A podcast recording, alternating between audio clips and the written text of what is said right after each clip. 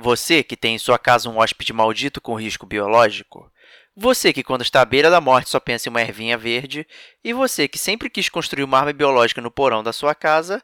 Este cast é para você, que é gamer como a gente.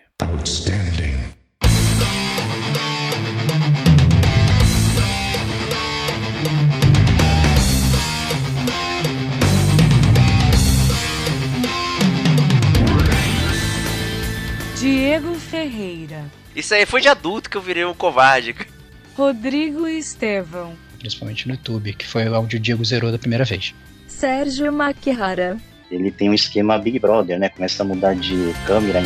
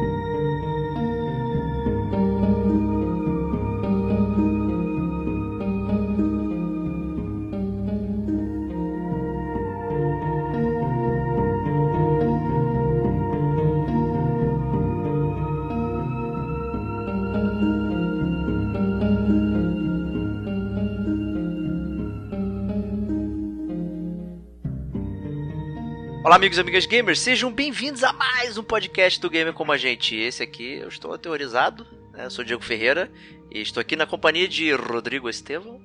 Cara, muito bom estar do seu lado, cara. Falar dessa série que, assim, fez parte das nossas vidas, né, cara? Todos Sim. nós já morremos de medo jogando esse jogo. Uh, então é um grande prazer. Eu continuo morrendo de medo, então por isso que eu trouxe mais uma companhia que é o Sérgio Maquihara, nosso grande ouvinte aí do Gamer com a gente. Então, seja bem-vindo. Opa, desejo um oi a todos. Eu sou o Sérgio Maquihara, como anunciado, e só que para falar de um jogo que foi muito importante no meu passado mundo gamer, né? Porque me fez deixar o console da Nintendo em segundo plano duas vezes, né? Com PlayStation 1 e PlayStation 2. Olha só, hein? Que coisa feia, cara, deixando a Nintendo de lado aí, né? Mas. É, é, eu entendo, cara. Foi, foi por um bom motivo, cara. Foi, Resident Evil é um bom motivo, cara. Eu acho que Pô. todo mundo queria ficar com medo de Resident Evil na época, cara. Não, Lembrando não. que o Resident Evil 4 é o primeiro pra GameCube, cara. Olha lá, cara. cara. Sai dessa. Lá vem você, cara. Lá vem você. Mas, mas, a gente não vai falar de Resident Evil 4. Não, é... Bom, a gente vai falar de Resident Evil 1, 2, 3 e o Code Verônica. Isso aí, é, chamou então, a pauta, chamou a pauta o Serginho aí. É, é, isso aí, cara. Eu acho que assim, o... acaba sendo uma pauta robusta, né? Então, pros é... gamers que estão acostumados a ouvir o gamer como a gente, a gente vai fazer um pouco diferente.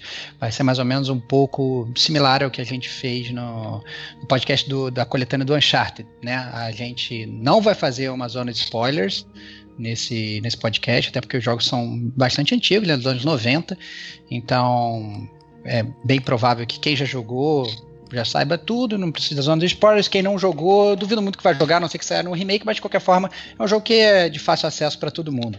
Aí, né? É, principalmente no YouTube, que foi onde o Diego zerou da primeira vez. Que isso, nem existia então... YouTube, porra! Ah, cara, desculpa. Você, então você zerou na revista, de, na revista de videogame, cara. Zerou a Super Game Power na Aí sim. Aí sim. Então tá explicado.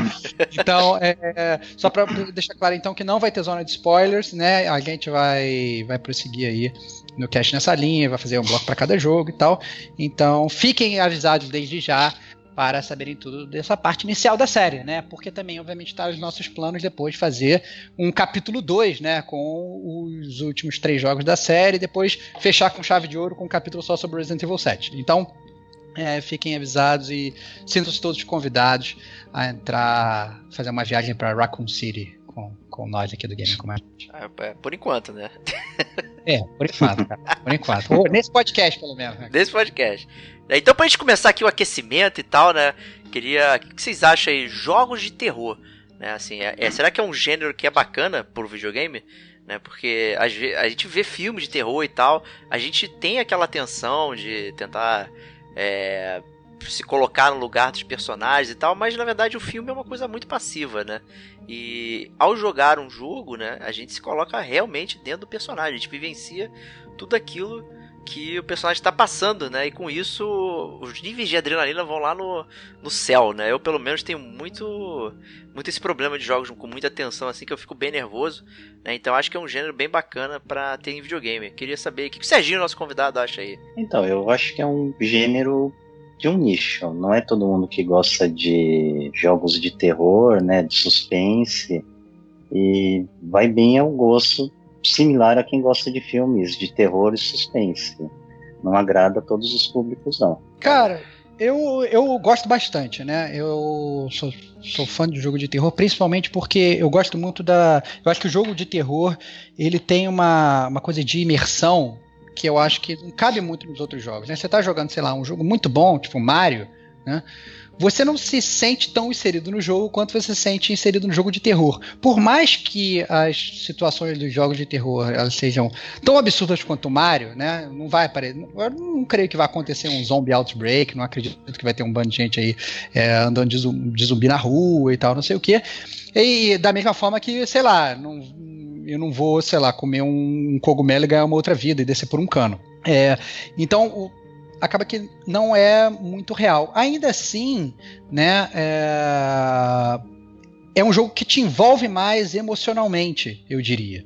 Né? É um, e a, casa, a série Resident Evil, especificamente, é, já, já, já inserindo, já falando um pouco do jogo, foi uma série que iniciou isso tudo. Né? Então, eu acho que nada mais justo do que louvar um jogo desse, porque é, trouxe realmente o terror para uma mídia que não existia. A gente sempre vai ficar falando aqui no Gamer como a gente que a gente é, suporta, na verdade, os, esses desenvolvedores para tentar coisas novas.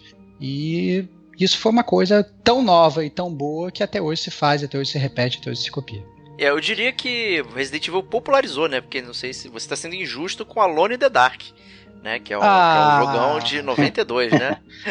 ah, cara, mas Alone in the Dark não era, não era um survival horror, digamos, né, cara? Era um jogo, assim, mais sombrio, concordo, mas eu acho que o, o Resident Evil, ele criou um, tipo de jogo que realmente que é o que é o survival horror que, que, que é um, tem aquela, toda aquela questão da sobrevivência. Você se sente a todo momento ameaçado. Eu não sinto que no, na, na, parte do, do Alone in the Dark eu jogava ameaçado. Você podia até sentir medo, mas você não sentia. Você não jogava com a mão suando. Entendeu? Eu acho que Resident Evil não. A cada, cada corredor que você virava, você não sabia se ia tomar um susto, se um cachorro ia quebrar a janela, ia te explodir, entendeu? Se o, o Nemesis ia, ia, ia, te pegar pelo pescoço. Então, eu acho que você é um jogo que ele conseguia te prender e te jogava fazia o gamer jogar tenso a todo momento. Eu acho que esse era o diferencial da série. Que tentou ser copiado, inclusive, em várias outras séries que não conseguiram, né? Então, é, algumas sim, óbvio, mas é, muitas não. É, virava até um jogo meio que de comédia. Então, eu acho que o Resident Evil se destaca nesse sentido. O que eu tenho que adicionar aí, que é a elucidação do Estevão, assim, cabe todas as menções que ele fez, com a adição do comentário do Diego, que o Resident Evil ele era um sucessor do Alone in the Dark. Muitas vezes ele era mencionado na revista como um Alone in the Dark com uma shotgun, nas revistas da época, né, de circulação do Brasil. Assim, eu acho que o que chamou muita atenção no Resident Evil em vantagem é que assim, a tecnologia já era superior, então você tinha gráficos e sons assim mais próximos com alguma coisa de um filme de terror, uma série de terror.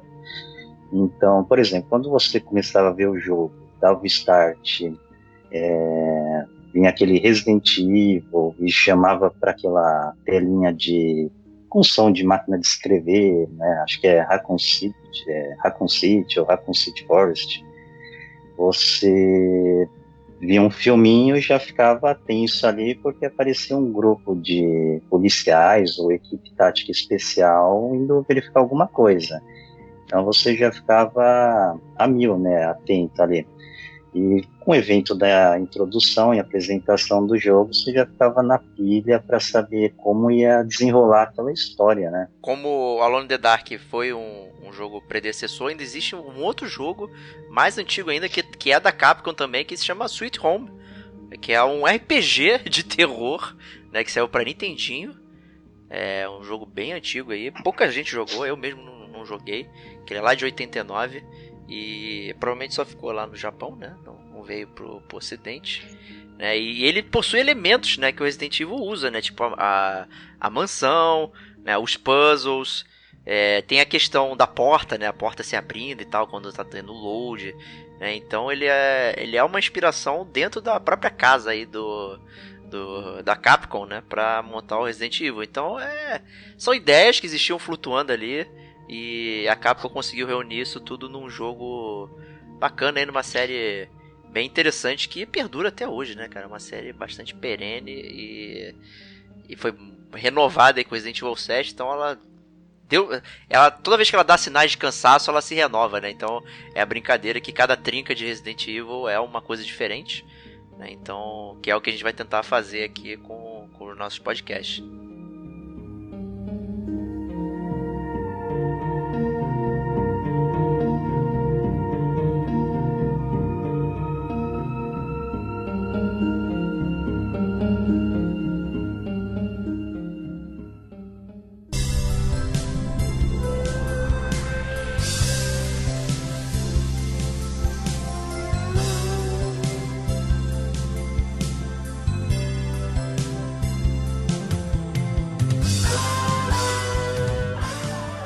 Isso, acho que a gente pode aí começar um outro bloquinho que a gente vai falar um pouco da jogabilidade e dos gráficos, né? É, seguindo essa teoria da trinca, né, eu acho que a gente pode dizer que os três jogos, mais o Code Verônica, que a gente também pretende abordar, possui, é, digamos, elementos que são em comum, não, Starwax?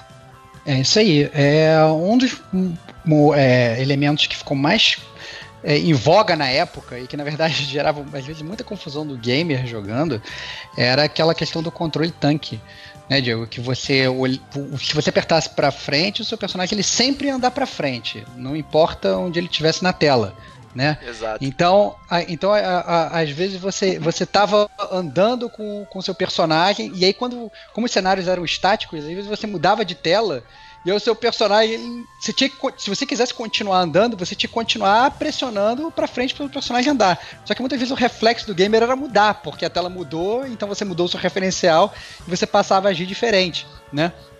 E isso era uma coisa que, inclusive, nas remakes, versões e tal, não sei o que, existe agora uma versão, a versão que o controle é, digamos, mais atualizado, né?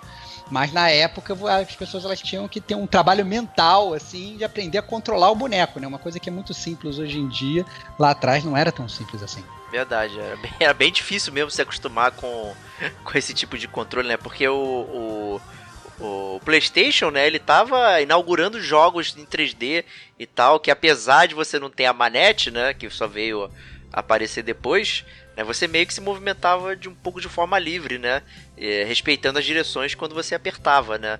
E aí o Resident Evil em 3D, apenas o boneco, né? E quanto que o cenário era pré-renderizado, gerava essa, esse nó na cabeça aí para se acostumar. Então é, é, era interessante. Isso gerava também algum tipo de, de limitação para o jogador e para o, o, o personagem, que é como se fosse algum tipo de desvantagem para ele não se tornar um, um cara sobre-humano. Né? Isso só viria depois, né? Mas enfim. é, com certeza. Eu acho assim, adicionando, ele era um limitador na época, até para jogadores que gostavam de assistir o jogo, de se aventurarem, porque o controle você tinha que treinar um pouco e pegar um pouquinho a manha da jogabilidade dele como o Estevão falou, ele tem um esquema Big Brother, né? Começa a mudar de câmera em cada parte da sala e muda de câmera superior, lateral, diagonal. E o esquema para manter o personagem fugindo de algum bicho, algum zumbi, um hunter da vida, era manter o direcional sempre para frente, que era o personagem andando para onde ele está apontado. para você mudar um pouquinho a direção, era sempre em curva, né? Que você começava a mexer o direcional, ele fazia uma curvinha que nem um carro lá, mas com o tempo você pegava a manha, mas era um limitador. E é. também. E também, assim, uma outra coisa, acho que o sistema de controle tanque, eu acho que foi a única solução que eles devem ter achado na época por essa mudança de ângulos, né? Que você tinha que, além de andar com o personagem, mirar, né? Para dar tiros, facadas. E aí, creio que sejam uma das soluções que eles encontraram, talvez a única. É verdade, eu concordo com o Serginho. É, inclusive, assim, eu acho que hoje eles conseguem fazer o mesmo jogo, mas mudar os controles a cada tela, né? Ou a forma como a tela vai receber o, o input de dados, porque hoje a gente tem né, processadores melhores, tem formas melhores de fazer o jogo e tal, na época não tinha. Então, com certeza, isso foi uma coisa, foi a saída que eles conseguiram na época para ao mesmo tempo que eles traziam as, aquelas telas é, pré-renderizadas que eram realmente maravilhosas, é, ou pelo menos na época eram maravilhosas, né? Falar que são maravilhosas hoje é meio complicado. É, foi realmente a solução que eles, que eles conseguiram. Outra coisa também que eu gostava muito, na verdade, do, do Resident Evil, e eu não sei se vocês partiam disso também, era a questão da limitação na hora de salvar. Eu acho que isso fazia muita, fazia muita parte do componente de terror da série. Foi uma coisa que se manteve aí é, durante muito tempo que se você queria salvar, você tinha que ter um ink ribbon, né? Que você tinha que ir na máquina de escrever e você podia salvar. Me, eu até me pergunto como é que o Diego jogava o, o, Resident Evil lá atrás, porque eu conheço o Diego jogando jogo de terror. Ele anda dois passos ele salva, depois ele anda dois passos ele salva de novo. Então, então assim, eu não sei, eu não sei, Diego. Me, me elucida aí, cara. Como é que você jogava Resident Evil, cara? Ou você gastava todos os seus Ink Ribbons só logo na, na, na, primeira máquina de escrever? Eu, eu era um jovem corajoso, cara. Eu conseguia. Olha lá. Eu conseguia fazer. Isso aí foi de adulto que eu virei um covarde. Mas é, é realmente interessante ter essa questão, né? Primeiro, é, a gente tava se acostumando a salvar jogos, né? Porque era uma coisa, você precisava ter um memory card, né, e tal, para começar a poder continuar a jogar, né? E, e aparece um jogo que para você continuar a jogar, você tem limitação, né? Que é uma parada muito clássica de terror, de filme, né, de jogo, né, que é a escassez de itens, né, então você não tem uma abundância de, de itens que você pode utilizar, então você tem que fazer a sua gestão, né, então inclusive de salvar o jogo, que é bem interessante, né, tipo, preciso controlar, preciso saber é, onde eu vou salvar, e não tinha checkpoint, né, então não adianta, ah, não salvei, mas eu vou voltar daqui a pouco, né, tipo certos jogos modernos aí, que inclui o próprio Resident Evil 7, né, convenhamos, né? Você não precisa nem salvar que você volta no checkpoint ali do lado, né? E então você ah. não tinha essa, essa noção, né? Isso era bem interessante. Ah, sim, os Inquivals eram um limitador de você não salvar bem querer, né? Você até poderia, mas uma hora ia acabar.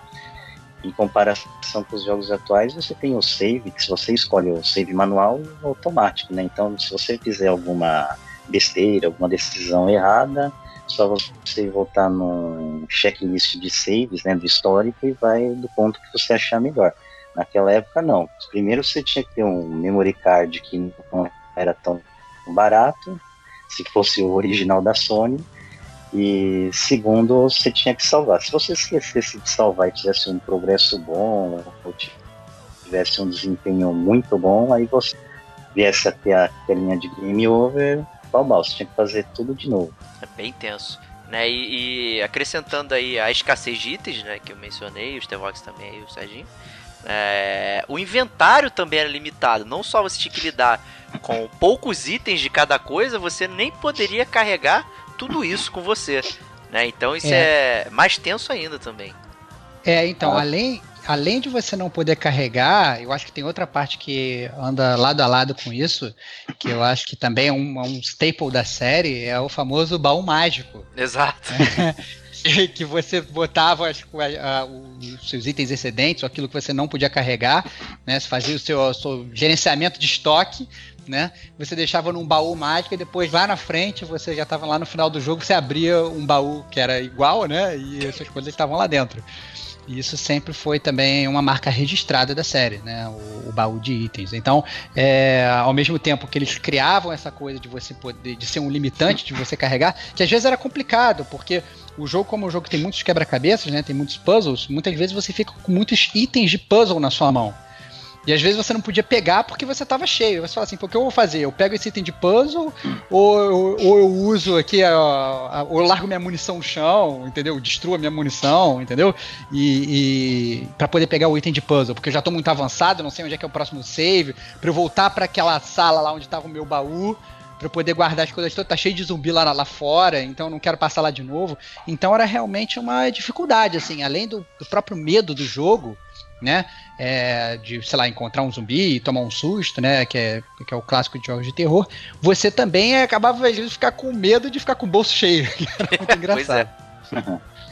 ah, o que eu posso adicionar tudo que o Estevão falou é que no Resident Evil 1, o inventário poderia ser considerado como um nível do jogo, né? Você jogava num quadril e ela tinha oito espaços no inventário e o Chris tinha uns seis espaços, né? Então você tinha dois slots a menos para carregar uma arma e a munição dela, né? Então o Chris praticamente era uma arma e a munição, acabou tem que voltar para algum baú ou achar algum item em Salvador.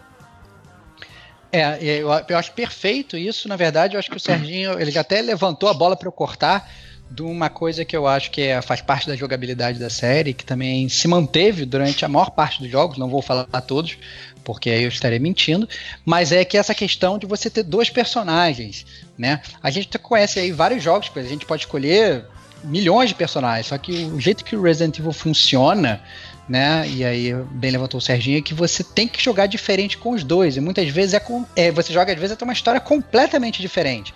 Por mais que às vezes você vá nos mesmos cenários, você joga diferente, você tem que agir diferente, a, a, o gameplay é diferente. Então, eu sempre tive muito prazer de jogar Resident Evil porque é um jogo que é. Eu sempre vi um jogo como se fosse dois em um né? Então, além de você ter, na verdade, vários níveis de dificuldade, você poder ter um nível de, de rejogabilidade, digamos, é, grande, né? Você, além disso, você sempre multiplicava tudo que você tinha para fazer num jogo normal por dois, porque você podia fazer um, com um personagem e com outro. Então, isso foi, assim, um, também um clássico da série que eu sempre apreciei muito, que é muito diferente dos outros jogos da época e da, até mesmo dos jogos de terror da época.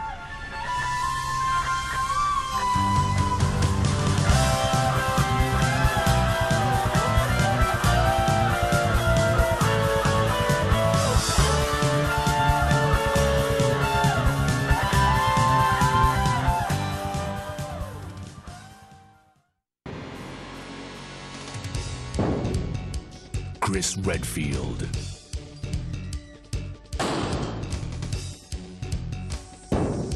Jill Valentine.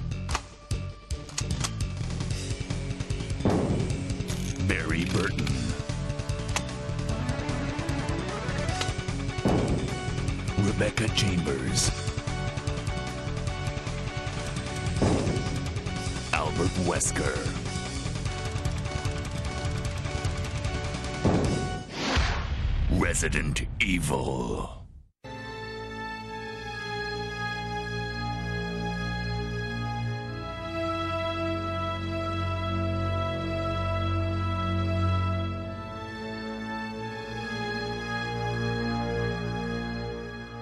Isso aí, né? Então acho que com isso aí a gente pode começar o nosso primeiro jogo, Resident Evil 1, de 1996 aí. É, começando a nossa história dos nossos amiguinhos aí, Chris, Jill, Barry e amigos do, do time B da Stars. do Stars. time B. É, não, eu, eu acho que assim, sobre, sobre o Resident Evil, ah, assim, antes de começar, eu acho que cabe fazer um disclaimer sobre o nome do jogo, né? Porque o jogo se popularizou Resident Evil no, no ocidente, mas o jogo, o nome original do jogo é Biohazard, né? Isso e, mesmo, obviamente, é, é, uma, é uma, uma tradução meio Herbert Richards, né? Porque não tem nada a ver uma coisa com a outra. Enquanto Resident Evil é, sei lá, aquele mal que habita, ou aquele mal residente, né? Uma coisa assim. Hóspede maldito. É, Brasil, né? é. é traduzido no primeiro filme. Pois é, então, o hóspede maldito, o, o Biohazard é risco biológico. né? Então, então assim, é muito, muito engraçado que é, a forma como eles trouxeram isso para o Ocidente, é, transformando aí o, um, porque o jogo de terror num jogo de terror com nome B, assim, né? Um jogo de, de filme B. Enquanto, na verdade, no Japão era um jogo de terror mais científico, até, né? Ele já até já te explicava, na verdade, que aquilo ali era uma coisa mais biológica do que simplesmente um cara que virou zumbi. Né? Então, é, cabe fazer esse disclaimer. Bom, posso É, tá, só aproveitar um disclaimer em cima do disclaimer. Né? Ah, Posso estar fala. cagando uma regra violenta aqui, mas né, quem, quando eu nunca faço isso, né? Quanto não? É, pode ser por um problema de direitos autorais em termos de nome, porque existe uma banda americana chamada Biohazard. Né, e talvez para diferenciar eles tendo esse nome, é, o jogo não poderia se chamar também Biohazard. né, então é Pô, cara, possível mas- que, que, que a- a troca tenha sido por causa disso. Cara, pode até ser. Eu acho que tá cagando a regra absurda, porque senão a banda podia, sei lá, e reclamar. Por exemplo, se eu vou criar uma banda agora aqui no Brasil, chama Beatles. Cara, Ah, tem eu vou- muito, vou te enganar não, isso Rolling acontece Stones. muito, Eu- cara. eu, acho que você- eu vou me fuder da minha forma, da mesma forma que o Resident Evil podia ter se fudido lá no, lá no Japão. Mas beleza, cara, eu vou deixar se cagar essa regra. Não, não, verdade é mesmo. porque a regra de copyright ela, ela tem, tem limitação de onde você utiliza. E aí eu Não, não tô tô cagando ligado, regra, não, tô isso é ligado. verdade É. mesmo. Então, na época, eu me lembro de. Isso eu nem fui pesquisar, mas era mesmo de uma banda de mesmo nome, para evitar processos futuros, ou ganhar uma grana resultante dos processos, é, foi feito essa escolha de Resident Evil. Apesar que da Capcom não é novidade, né? Vale lembrar que tem o Rockman no Japão e Mega Man nos Estados Unidos, né? É verdade. Exato. Se você me falar que existe uma banda chamada Rockman, eu vou ficar meio bolado com você, cara. Mas a E banda já é o- Rockman, o Rockman é exatamente isso, É. cara. A brincadeira é com rock é. e instrumentos musicais, cara. Ah, No Brasil a gente teve também problemas, né? Da, vai já mudando bem de assunto, da banda J-Quest, que teve que chamar Josta Quest, né? No início ah, da é carreira verdade. deles. Isso é verdade. Também, por causa do Johnny Quest. Não, mas a, ver- a Exatamente, difer- da Hanna Barbeira, né? É, mas a, a diferença é que a banda J Quest ela foi criada em homenagem ao Johnny Quest. Exatamente, né? Foi de Então, assim, propósito. é- era de propósito, assim. Os caras queriam. É. É. como se eu quisesse criar uma banda que chama Resident Evil, sacou? É, você tem que perguntar se a Capcom vai gostar da homenagem, né? É verdade, exatamente. Provavelmente Bom, não. mas de qualquer forma, assim, pra gente não, não fugir mais da pauta do que a gente tá É. fugindo, o Resident Evil, né, ele é... A história, ela se passa em 98 e conta a história do... Do, do que, que aconteceu com o Alpha Team, né? É, e- que é como o Diego falou. Então, é uma equipe que é o STARS, né? Que é Special Tactics Rescue Service. Então, pra quem não manja muito de inglês, é como se fosse Forças Especiais Táticas de Serviço de Resgate, né? Um- Quer um dizer português nada. Ruim. É. Que não quer dizer É. absolutamente nada, mas digamos que é o, o, a- o BOP da Capcom, entendeu? Então, é, eles vão. Eles mandam, na verdade, o, o Bravo Team né, em busca do, do Alpha Team, que, que desapareceu, né? E aí essa, essa, toda essa busca ela acaba numa, numa mansão ali nos arredores de, de Raccoon City.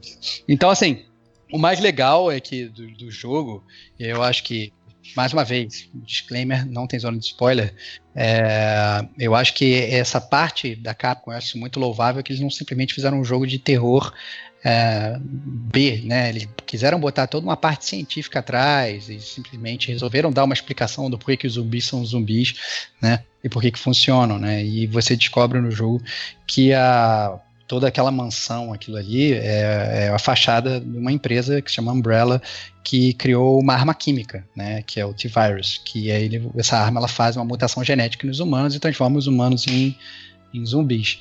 Né? E eu acho que o mais interessante da, da- desse primeiro jogo, as coisas mais interessantes nesse primeiro jogo, é que eles é, é o jogo que introduz o Albert Wesker, que vem a ser aí talvez o maior vilão da série, digamos. Pô, que E eu sei que spoiler, o- logo no início, cara. Não, não, pô, é, pô, Esse é o super spoiler. é o Porra, super- ele é, ele é um cara completamente diferente de todos os outros personagens. É óbvio que ele é o vilão, né? Pelo amor de É. Deus. ele usa óculos É, mas é- escuros de noite, cara. Pô. Cara, é muito bom, cara, excelente, cara. Naquele breu na floresta, É. né? Ai, Mas eu acho que assim, é um, é um, é um- que ele é um agente duplo, né? E que é o maior vilão. Mas eu sei que o Diego é muito fã do Albert Wesker, né? Verdade, Diego? Você verdade. Falou muito bem dele. Fala aí, de bem Eu- dele. e, de pô, e- e principalmente, eu gosto muito dele na abertura do jogo, né? Que ela é bem um produto dessa época, que é uma abertura feita em full motion video, né? Ou seja, está utilizando atores reais filmados, né? Com roupas ridículas e atuações pífias, o que você espera de um filme B, né? Então é muito interessante é, toda a construção do. é, da- da- dessa tensão, né? Porque começa falando que você tá em Raccoon City, aí aparece o jornal, aí fala que pessoas foram comidas e não sei o que, bababá. Então é bem interessante toda essa construção, e aí você vai parar na floresta e tal. É, é muito engraçado você ver como que eles conseguiram fazer o FMV é, usando é, que, os cachorros, né, e as pessoas mortas, né, então é bem bizarro, né, e a versão americana ela foi censurada, né, Serginho? O que aconteceu aí? Foi. Bom, então, a principal diferença da versão censurada para não censurada, a primeira cor dela, né, a branco e preto, que a gente chamava antigamente, nessa época de TVs de tubos, e partes da violência cortadas, né, por exemplo, o, dos personagens, acho que era o Joseph, vai pegar uma arma, ele puxa, sai a mão do personagem, você vê com mais detalhes os cachorros tomando tiros dos atores lá também. Era um filme B bem barato. Eles deram uma censurada nessa parte. Logo depois do final do filme, é, tem apresentação do cast clássico. Se você foi atento é, e prestar bem atenção, o Chris tá estático na imagem principal, né? A versão americana eles censuraram porque ele puxa um cigarro e acende um cigarro e dá uma tragada. A versão americana eles quiseram dar uma podada nisso porque fumo já não estava mais sendo bem visto, né, para jogos, influência para os jogadores, que em sua maior parte eram adolescentes. Acho engraçado que a gente está muito acostumado a ver o oposto, né? A, a esse tipo de censura ocorrendo do, do outro lado. E mas na verdade muito engraçado que o jogo foi praticamente todo podado aí essas cenas, né? É, então fica aí esse disclaimer aí se você quiser algum dia ver todas as cenas completas do Resident Evil, você vai ter que arranjar a versão japonesa. Ou, na verdade, a É, versão Director's Cut, né, do, do Resident Evil, que ela, que ela traz a, a- é- essas coisas sumidas da versão japonesa e você pode jogar também com a manete e tal.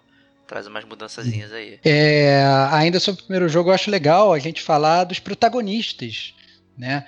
Porque eu acho que são personagens relevantes da série, inclusive reaparecem, né? Com Exato. frequência no- no- nos jogos subsequentes, né? Que é o Chris Redfield e a Jill Valentine, que são, aí como eu tinha mencionado antes, os personagens que você, os dois personagens que você controla no jogo, eles são as duas histórias que você joga é, diferentemente. Então, é, o que, que você acha deles aí, Diego?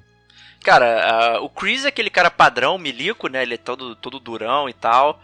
É, pronto pra enfrentar tudo, né? Você vê que ele vai, cada jogo que passa, ele vai malhando cada vez mais pra ficar um monstro, né? Pra quando chegar no Resident Evil 5, ele consegue demolir uma, uma pedra dando soco, né? Dando Ela- soco. a- E a, a Jill, né, como o próprio Barry coloca, ela é a Master of Unlocking.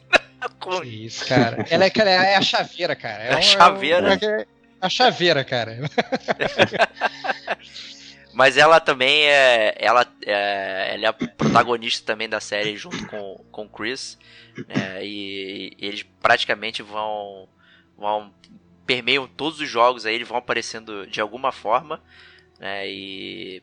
São personagens até básicos, né, cara? O cara durão, a Jill é. é ela gosta de. De seguir a lei, ela tem a honra também alta e tal, ela e gosta de, de estrancar portas, né? Acho que é. Ela gosta de não virar, não virar sanduíche também. Também não Aí quer virar um- sanduíche.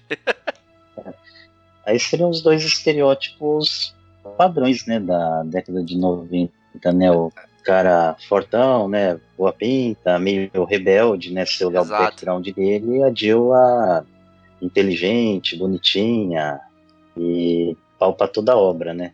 Exato, né? Engraçado que o Chris ele vai resolvendo tudo sozinho, né? E a Jill, ela tem a ajuda do Barry em boa parte do jogo, né? Ele vai acompanhando ela, vai salvando ela de de, de situações é, perigosas e tal, né? E o Chris vai resolvendo mais ou menos sozinho. Né? Tem a ajuda da Rebecca também, a Rebecca Chambers, que, que reaparece também em momentos aí da série. Né? Mas a ajuda da a Jill fica quase que precisando o tempo todo de um auxílio, né? É. Mas é, é isso aí, É. são bem basicões, né? São personagens bem básicos. Mas eu Isso acho que mesmo.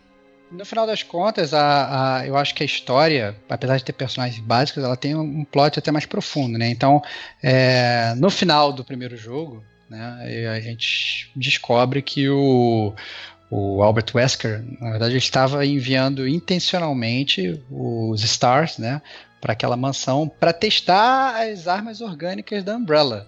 Né? Então é bem coisa de, de, de militar mesmo, né? Exato.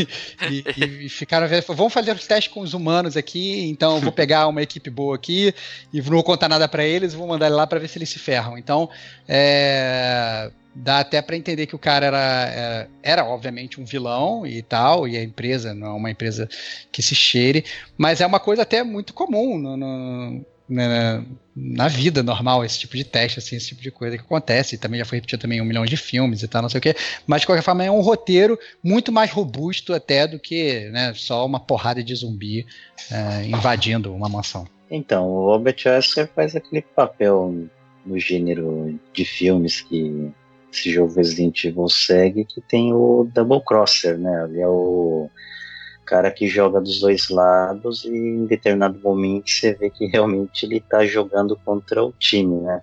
E aí e é engraçado, né? Porque quando você tá jogando no início, né, com. com ele desaparece rapidamente, né? Do- e todo mundo entra junto e de repente, ué, porra, por que, que o Chris não entrou, né? Quando você tá jogando com a Jill? Porra, vocês, todo mundo entrou junto pela porta e tal, então tem essas paradas, né, meio, meio bizarras. Né? É, Sim, eu curto muito a mansão. Eu acho que é um ótimo cenário, né, para fazer um teste de armas biológicas, porque dá dá um medo, né, eles tentaram explorando. É, o- eu gosto muito do clima porque você fica ouvindo a porra daquele relógio batendo no tic-tac o tempo todo. Né, e é cria uma tensão e até você chegar naquele primeiro zumbi é muito foda, é bem maneiro. Eu gosto pra caralho desse início. Acho que é um, é um dos inícios mais icônicos de, de jogos de videogame. o Wesker, ele realmente, né, ele aparece sempre depois que você passa pelo pior, né? Em pontos do jogo, né? Exatamente. Como, por exemplo, você resolve um problema na guardhouse com uma planta, dos tubarões, aí e quando não tem mais fazer, você tá indo embora daquela casa lá, ele tá lá de boa na porta esperando, né? Você troca um papo lá que não convence muito não, né? Você já começa a ficar de orelhas em pés porque tem algo aí, né? Exatamente. se você toma também, porque assim, o Resident Evil você depende de escolhas, né? Ele é um jogo de survival horror com ação, mas dependendo de escolhas e caminhos que você faz durante as casas e laboratórios, né? é, e anexos da mansão, você muda um pouco o roteiro. Então você pode pegar, por exemplo, uma conversa por trás de porta de um personagem que você achava que era seu braço direito e falar, opa, tem algo aí que acho que é pro meu lado aí eu que vou dançar, viu, se não abrir o olho. Exatamente. Exatamente. É, fui zoar, me isso. dei mal. Eles mandaram Aí realmente o- o pior time, né? É. O B, o time B, e mandaram o titular depois para ver se Pra- Pra ver se resolvia, né? Só que o titular tinha o bandido, né? situação é. E, e aí, né, o, o Wesker maquinando, movendo todos os peões aí, né? Você acaba chegando no, num laboratório secreto, né? Ninguém nunca viu, né? Esse laboratório e tal. E você enfrenta aí a, a, a mutação máxima, né? Com o que acontece, que é o Tyrant, né? Que é derivado aí do T-vírus, né? Que foi esse vírus aí que, que estavam trabalhando, né? E é engraçado que eles ficam trabalhando nessa merda desse vírus, mas eles não fazem nada, não vendem pra ninguém, né? Não causam uma guerra, e só ficam soltando e, e eu não sei como é que eles ganham dinheiro. Mas eu acho, mas eu acho que a parte mais engraçada disso talvez seja a parte que não faça sentido, né, do Resident Evil, é que se você quer fazer um teste com um vírus num ambiente controlado, por que, que tu vai botar o laboratório que você tá criando vírus ali, sacou é? Entendeu? Essa parada é meio zoada, entendeu? Tipo assim, porra, eu tô produzindo vídeo aqui no Brasil, pô, eu vou sair do Brasil, vou fazer meu teste lá em outro lugar, entendeu? Vou pegar um lugar recluso, e aí eu ponho os zumbis lá e eu testo, mas não. Eu vou fazer exatamente em cima do laboratório onde eu produzo os vídeos. Isso sim é uma parada bem de filme B que não faz nenhum sentido, né?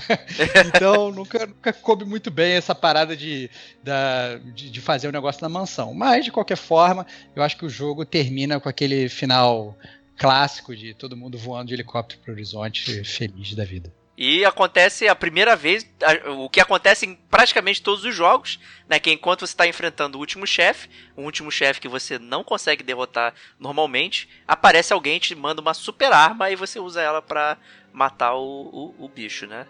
Então, Exatamente, cara. Né, esse aí é um clássico da série também. Ah, De todos os você jogos, ganha cara. um Pocket Launcher lá, comando para matar, né, do Schwarzenegger e desce um míssil no peito do Tyrant. E assim praticamente acaba o jogo. É isso aí.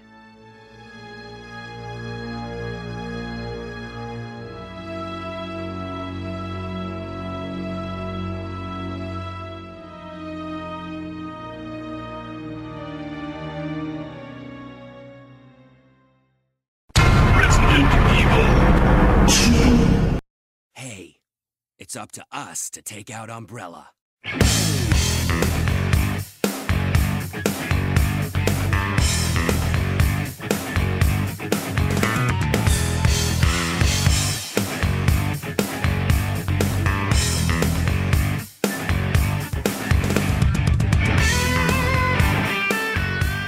Com isso, acho que a gente pode ir pra Resident Evil 2. Né? O primeiro jogo fecha aí com esse helicóptero, né? Indo embora aí pro, pro ar e tal, né? E, e aí você imagina, né? O que, que vai acontecer no Resident Evil 2? Será que eu vou ver de novo esses personagens? Será que o pessoal vai buscar e vai à procura do Wesker? Vai. Como é que eles vão sobreviver? E, na verdade, você tem uma grande surpresa que você conhece dois novos personagens.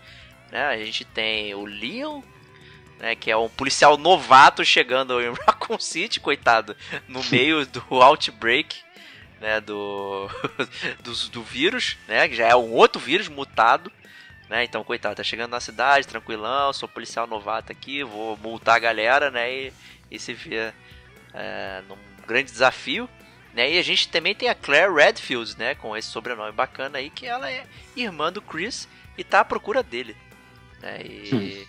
Então você tem novos personagens enfrentando desafios iguais, não concorda? É, é, não, eu acho que, na verdade. Não, eu não, não concordo. Eu não concordo. Eu não concordo mesmo. Eu fui mal, eu fui mal, eu fui mal, eu fui maldoso. Fui Não, não, maldoso. assim, obviamente tudo que você falou é verdade. Eu só não concordo que são os desafios iguais, porque eu acho que é, o, o objetivo do Resident Evil 2 é muito diferente do Resident Evil 1. Porque no Verdade. Resident Evil 1, bem ou mal, você era uma equipe equipada, você chegava lá na mansão para descobrir o que estava acontecendo, para resolver o problema, e bem ou mal você, vo- o seu time acaba descobrindo o que, que é, e em teoria, né, vence no final e tal, não sei o que, etc. Bem equipado, Já o- vírgula, né? Que o, o É. Chris só tem uma faca, né? O cara vai Ele- ele começa com uma faca, ele não tem nenhum revólver. Cara, quem é bom só precisa de uma faca. Essa é a verdade. mas, mas, mas o que eu quero dizer é o seguinte: no, no Resident Evil 2 é muito diferente. Porque no Resident Evil 2 ele não se passa, pra quem nunca jogou, ele não se passa numa mansão. Ele se passa em Raccoon City, então você amplia bastante esse, esse leque aí de, digamos, locais, né? E, e o que acontece no Resident Evil 2 é que a cidade já tá toda realmente é, tomada pelos zumbis. E aí, cara, logo no início do jogo, né, é quando o que você, na verdade, você, o, o Leon e a Claire se encontram, eles têm que se separar, eles combinam de se, de se encontrar na delegacia, mas logo que eles chegam na delegacia, eles já se tocaram que a cidade está toda tomada. Então, o jogo ele se transforma, e eu sempre vi isso no, no Resident Evil 2, como uma tentativa de fuga. Você está tentando fugir da cidade. Entendeu? E você não consegue fugir da cidade. E as coisas vão acontecendo e você tá desesperado para fugir, e no final das contas você tá. Acaba que você acaba andando nos mesmos passos do 1 e do, do, do Resident Evil 1, que você acaba, não sei como, chegando em um laboratório. chegando. Você, você acaba. Você É, acaba caindo. você acaba chegando no mesmo lugar que, que tava lá o 1, mas em compensação, o teu objetivo é completamente diferente. O teu objetivo é fugir, você quer vazar dali, porque você já, já, já se rendeu que você não vai conseguir é, resolver aquele problema. Você é só um policial novato e você é uma garota totalmente normal, que não tem nada de policial, não sabe nem mexer na arma, apesar dela tirar muito bem é, que tá só lá procurando o irmão dela. Então, é, são jogos bem diferentes no sentido de ambição dos personagens, objetivo dos personagens, eu diria. É verdade, né? Esse jogo ele traz algumas novidades, né? Eu acho que o controle ele fica um pouco mais macio, né? Você tem modificações de armas, coisa que não tinha no primeiro. Ele é o primeiro jogo que já traz. Você tem uma handgun, você pode é, combinar coisas nela para ela dar uma melhorada. Isso vai repetindo ao longo dos outros jogos. Né? Você agora o, o inventário ficou padronizado, né? Então todo mundo tem o mesmo tamanho de, de, de, inventário, de coisas que pode carregar. Mas tem uma parada mais interessante ainda que é como você escolhe é, os personagens que você vai jogar. Né, não, Serginho? Ah, sim. Uma, uma das novidades do 2, né?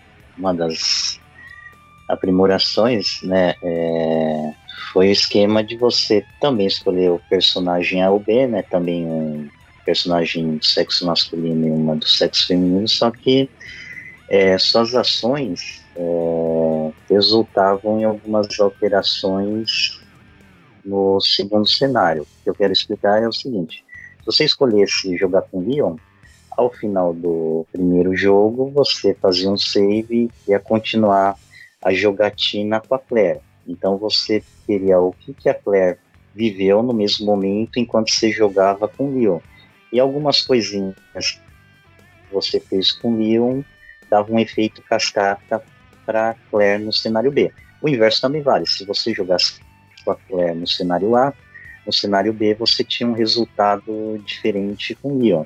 E mudava muito a jogabilidade, porque, como no 1, algumas armas estavam disponíveis só para um personagem, mas outros fatores, como tamanho de inventário, não mudou. Entretanto, um, outro exemplo bem claro, chegava um determinado momento do jogo, você poderia escolher se você podia aumentar seu inventário ou não. Se você aumentasse o inventário na primeira jogatina, na segunda jogatina você não teria esse item disponível. Como o cenário B é mais difícil que o A, na minha opinião, é, eu preferia deixar sempre os dois lotes a mais no final do jogo para o cenário B. Outra coisa que eu também posso adicionar é que no segundo jogo a gente já teve o esquema do mira automática, né? Você podia entrar no setup escolher o controle tipo C que para onde você mirava é, ele já procurava um inimigo disponível no cenário para dar tiro. Isso facilitou muito a jogatina, fora a inclusão do nível de dificuldade, né? Tinha o normal e o easy. O easy vinha com várias balas de 9mm para você utilizar.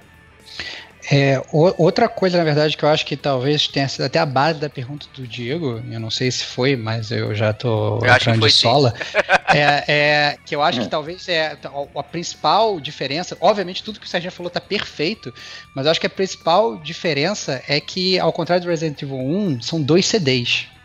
Então, é, isso na verdade é, é, é, é muito engraçado, porque isso foi uma tendência né, nessa época porque os CDs pararam de ser suficiente para você poder botar o jogo todo ali, né? Então, para quem tem, tá, é, é gamer novo, né, para quem é um pouco mais jovem, não, não, entende muito bem isso, né? Porque hoje tudo cabe ali dentro do Blu-ray, né? Ou, você não tem essa dificuldade. Mas lá, lá atrás, eles, é, eles tiveram. O jogo era tão grande que ele não cabia num CD só. Então você tinha um CD para um personagem e outro CD para outro personagem. E aí, como muito bem falou o Serginho, você na verdade tinha essa possibilidade de começar tanto por um quanto por outro. E isso depois você fazia o save, isso aí ia acabar impactando no outro CD que você fosse jogar, né? Então é, é, realmente muito muito interessante e volto ainda aquele negócio que eu falei no início, isso me dava ainda mais a impressão de que eu estava pagando o preço de um jogo e estava ganhando dois jogos, entendeu?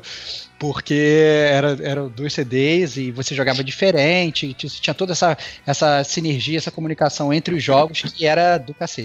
É, você poderia até dizer que Bom. são seis jogos, né? Porque cada personagem tem duas histórias, né? Então são quatro, né? Você tem um personagem adicional que é o Hank, né? Que seria o, o mercenário da Umbrella que vai aí na cidade tentando buscar o último G-Vírus, né? A última morte de G-Vírus que tá rolando, né? E ainda numa grande surpresa, você ainda tinha lá o tofu, né? O grande pedaço de queijo fake, né? Que tofu, Excelente, soja cara. não faz queijo, né? Mas enfim. É, mas você jogava com um pedaço de tofu com um cap da polícia e você tinha que fugir, enfrentar os zumbis lá apenas com uma faca, né? Então Que era, o seria o- verdadeiro. Era o verdadeiro survival horror, né, Diego? Exatamente. Você jogar com tofu. O mais legal do tofu é que você sabia se. Você nem precisava entrar no seu inventário pra saber como é que era a sua vida, né, cara? Você ia vendo a cor do tofu meio que Muito apodrecendo bom, à cara. medida que você ia morrendo. excelente, cara. Muito bem feito, muito bem feito. Posso complementar? É que, por exemplo, aqui em Santos, nessa época, era bem engraçado. Tinha algumas locadoras que alugavam CDs do Resident Evil 2 separados. Por exemplo, Coisa você ia na locadora. É, aí é que tá. Era, eu tinha locadora que alugava os dois jo- jogos juntos, né? Na verdade, são dois jogos, é o mesmo jogo, só que com os dois discos, pelo preço real que valia na época. Agora tinha uma bem conhecida aqui da região que ela fazia mesmo. Resident Evil 2 Leon. Resident Evil 2 é, Claire. E o cara não poderia nunca terminar o jogo completo num aluguel só, né? Ele tinha que depender também da sorte e da disponibilidade do disco na locadora. Nossa, que loucura, cara. Que, que, que parada louca. Eu não lembro de ter sido assim no, no Rio de Janeiro, não. Mas realmente, é, os caras queriam chupar o teu dinheiro de qualquer forma. Ah, Pô, com é, alugando certeza. desse jeito. Por isso que É. eu não aluguei nessa locadora. Então, eu acho que é, outra coisa que eu acho importante falar é que nesse jogo é, o vilão, digamos, principal é o William Birkin, né? Que ele é o criador desse G-vírus, que é uma, digamos, uma mutação, uma versão diferente do T-vírus do primeiro, né?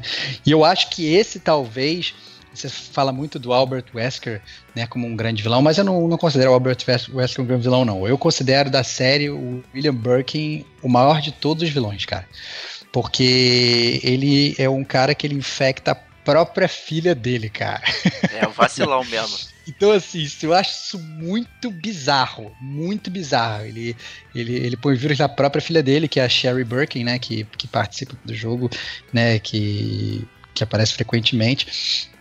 Então, eu acho que esse é um, é um grande é um grande vilão da série. Eu sempre fiquei horrorizado jogando essa parada criança é, com isso. E outro, outra personagem também que aparece, que é uma personagem também bem famosa da série aí, é a Ada Wong, né? Exato, né? Que é. Que é ficar atiçando o Leon, né? é, a curiosidade Amor dele e tal, e platônico. saber quem é. O que, que você falou aí? Falei. O amor platônico do Amor Leon, platônico, né? Que exato, é. A gente fica sempre se vai rolar alguma coisa aí, mas nunca dá Nunca jogo. dá em nada. É que o Leon é um bundão, né? Ele mas, é, mas é legal que você chega a jogar em algum momento com ela também, um pouquinho.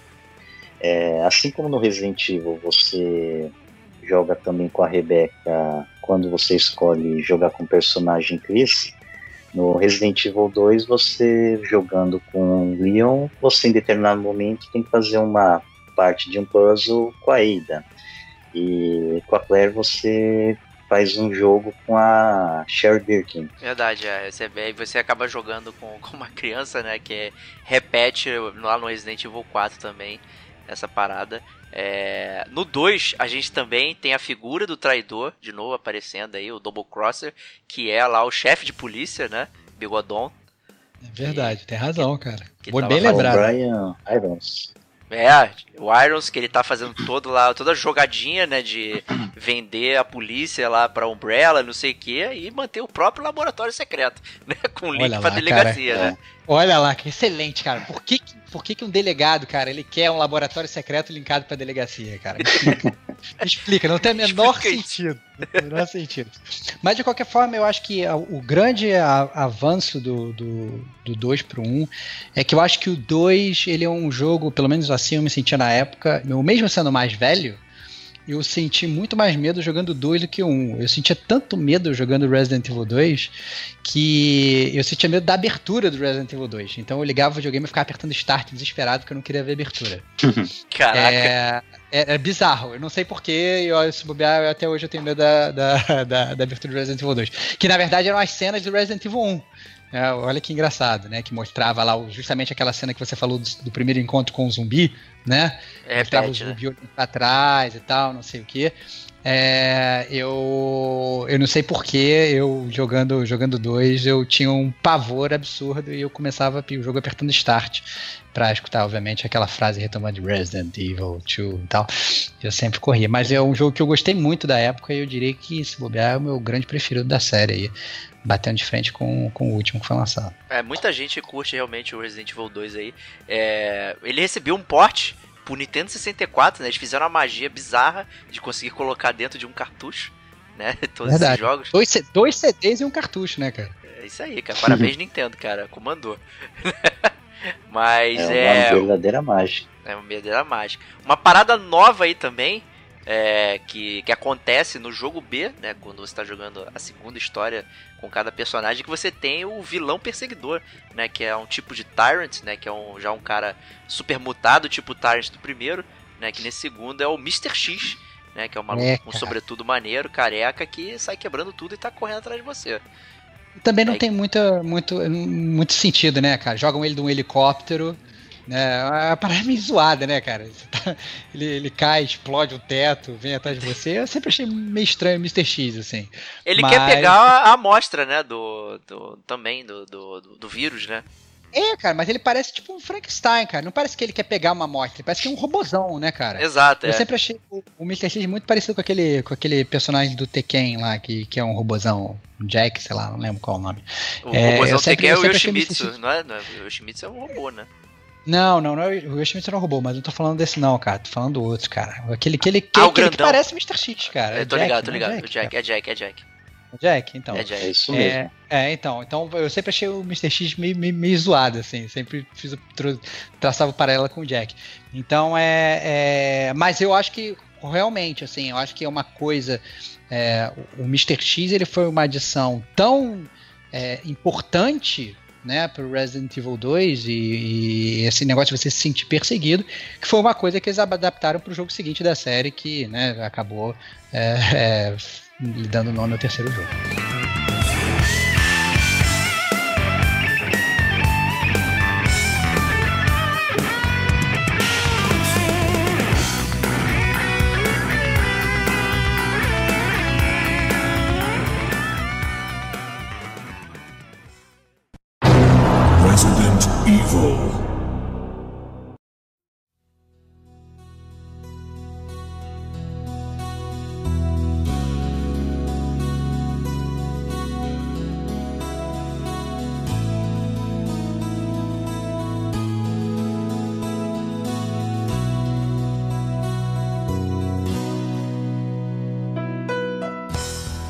É, então acho que esse é um ótimo gancho aí pra gente começar Resident Evil 3.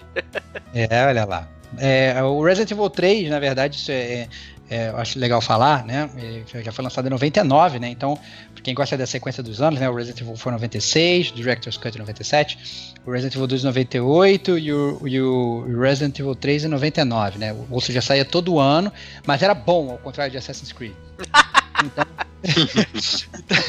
então, assim, é, a- o, o mais interessante de Resident Evil 3, isso eu acho que vai salientar, o Resident Evil 2 termina com você conseguindo fugir da cidade, mas você não resolve o problema, né?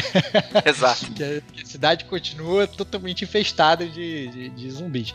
E o Resident Evil 3 ele tem uma jogada temporal que eu sempre achei muito legal, porque é, ele, ao contrário do Resident Evil 2, que ele se passa é, alguns meses aí após o Resident Evil 1, o Resident Evil 3 ele se passa antes e depois do Resident Evil 2. Né? E até a forma como eles fazem isso no jogo, em termos de gameplay, eu sempre achei espetacular.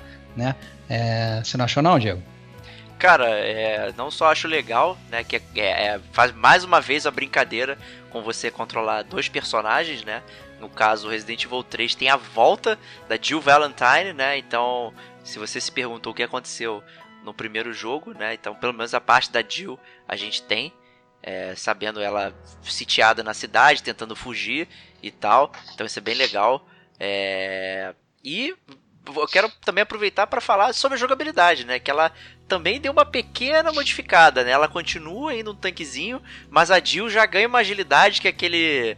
Que ela dá aquela viradinha, né, que vem, vem a ser repetido até nos jogos de ação do Resident Evil, né, que você tá apontando para um lado e você aperta para trás o botão, ele gira rapidamente, né? Ela tem a esquiva também, né? Então isso ajuda bastante, então dá uma agilidade legal para ela, né? Até porque ela tá jogando com uma sainha curtinha, então precisa tem agilidade aí de sobra para escapar aí do, do zumbi, né? E como o Stevox falou, é, o Nemesis, né? Que é o, o cara aí que tá te perseguindo. E esse sim persegue você praticamente é, o jogo inteiro. Né? E nessa perseguição tem uma coisa interessante, né? Que você é capaz de derrotá-lo, né? Pelo menos parar ele durante um momento. Então, nos cenários que ele aparece, se você conseguir parar ele, é, você normalmente ganha um item legal. Né? Você vai lá e pega o item lá e, e continua a sua jogada, né? E é, uma outra novidade, né? Só, só, só acabar isso aí rapidinho é, é você poder escolher algumas ações, né? Que você chega em, em, vários cenários e aí você é colocado ali, ah, o que, que você quer fazer? Se jogar para fora daqui ou não sei o que, continuar indo por aqui, né? Então isso é muito legal, né? Que, até que é um jogo que você acaba jogando até mais com a Jill, né? Do que o próprio Carlos, que é um outro cara da, da, lá da Umbrella, né? Então você ter essa variedade de mini cenários de coisas que você vai podendo fazer é bastante interessante é, complementando o que o Estevão e o Diego falaram, é, jogabilidade acho que mudou bastante né, em toda a série, porque, primeiro, você joga só com uma personagem, claro que em determinado momento você joga com Carlos Oliveira, que boa parte da jornada está com ela, mas quando você adiciona né, os comandos de esquiva, se eu não me engano, tinha o de empurrar um zumbi em determinado momento na hora do agarrão, você já fica um pouquinho mais forte do que nos jogos anteriores, né? Dá mais assim ferramentas para você se defender. Então, para mim mudou bastante. Em contrapartida, você tem esse ícone da série, que é o Nemesis, né? Que ele fica te enchendo o saco o jogo todo, não para de te perseguir, grita toda hora que você tá sossegado, e se você não derrubá-lo, ele vai acabar com você rapidinho. Se você acabar com ele, você fica naquele dilema. Eu gastei mais munição que devia, né? O item que ele vai deixar nessa situação é, vai me fazer falta, porque às vezes a recompensa não era tão boa naquele momento. Então você tinha que botar na balança se ia sacrificar recursos de munição e, e itens de cura para enfrentá-lo. O ideal quase sempre, no primeiro momento, era fugir. Uma outra coisa também que você também tinha decisões é, pontuais foi esse novo esquema de jogabilidade. Em determinados momentos chaves, você escolhia a ação A ou B, que iam mudando o desfecho da história e até poderia falar que o jogo ficava um pouquinho mais difícil e, ou mais fácil.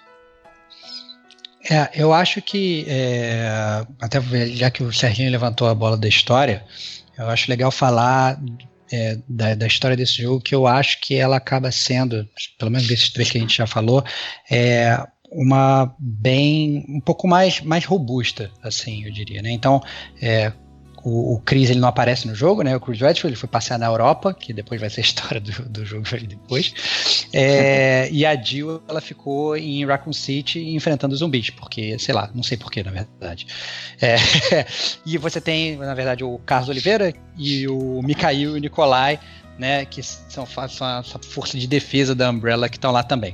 O Nemesis, eu sempre achei interessante a explicação dele, porque ao contrário do, do, do Mr. X, que parecia um robozão, né, o Nemesis mostra realmente que ele é a arma biológica que a Umbrella tá meio que criando, assim, parece que ele realmente foi criado de propósito pela Umbrella, e o objetivo do Nemesis, as pessoas muitas pessoas, eu lembro que meus amigos da época, eles não entendiam a motivação do Nemesis. Na verdade, a motivação do Nemesis é que ele tá atrás dos Stars, né? Que é o Bop lá da, da, da Capcom. Porque, na verdade, eles são as únicas testemunhas do, do primeiro jogo. Eles são as únicas pessoas que sabem é, que foi a Umbrella que criou tudo. Óbvio, na verdade, que isso é um buraco absurdo, porque tem outras um milhão de pessoas que sabem, né? Tem o delegado de polícia, né? tem o, o Leon, tem a Claire, tem, tem, um milhão de outras pessoas, mas na cabeça da Umbrella, né, as únicas pessoas que sabem da, da verdade são os Stars que sobreviveram do primeiro jogo. Então, por isso que o Nemesis ele fica desesperado só correndo atrás aí do, dos Stars. Mas o que Exatamente. eu acho mais, mas o que eu acho mais interessante do jogo em termos de roteiro, é que, é, ao contrário do primeiro e ao contrário do segundo, eles aliaram a mudança de personagem diretamente à história do jogo. Né? Então, no, o que eu quero dizer é o seguinte: aqui no meio do jogo você descobre que se você tocar um sino lá da torre do relógio, lá do, do Back to the Future, é, vai vir um helicóptero de resgate. Né? E aí, obviamente, você. A, a Jill já percebeu ali que tá na merda e ela, tem, ela quer chamar o resgate. E ela vai lá. E quando ela. Nesse momento do jogo, ela acaba infectada, né? E aí, quando ela fica infectada, aí você assume a, a, a figura do Carlos Oliveira é, para tentar procurar a cura para ela. O que eu achei, na verdade, é mais engraçado ainda, porque ele consegue a cura pro vírus no Hospital Geral de Raccoon City que é tipo Miguel Cotto, saco? É? Não faz o menor então, assim, sentido isso aí, cara. Não faz o menor sentido, assim, é. tipo assim, os caras estão criando uma arma biológica fodida pra, sei lá, mudar o, o, rumo de nações e de guerras do cacete A4 e um hospital municipalzinho ali, em um segundo, porque o Outbreak não foi há tanto tempo assim, ele já conseguiu bolar a cura e tal. É, é muito zoado essa parada.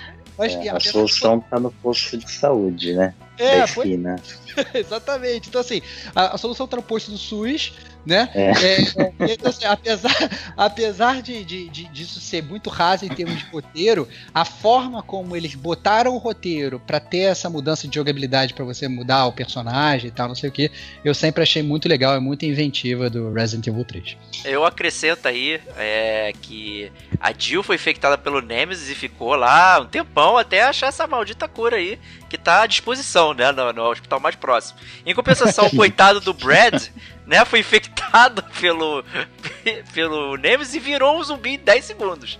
Né? É. então é foda, é, né? Cara. Isso aí você tem que. Relaxa, cara. Não, não muitos detalhes, não, porque senão você vai estragar o jogo pra você, cara. Não pode. tem que ignorar, cara. É. Justíssimo, né? É, uma parada que.